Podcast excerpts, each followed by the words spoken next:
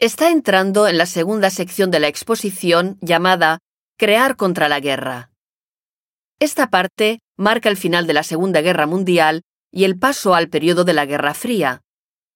Reúne tres partes cronotemáticas situadas entre 1944 y 1973, año de fallecimiento del artista.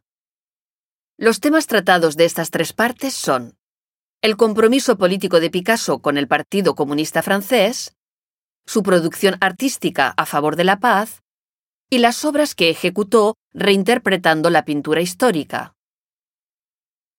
Desde aquel momento, el artista tomó la palabra públicamente y su arte revelaba más claramente su compromiso con las causas que defendía. La guerra y sus motivos, así como la paz y sus símbolos, dominaron entonces ampliamente sus creaciones.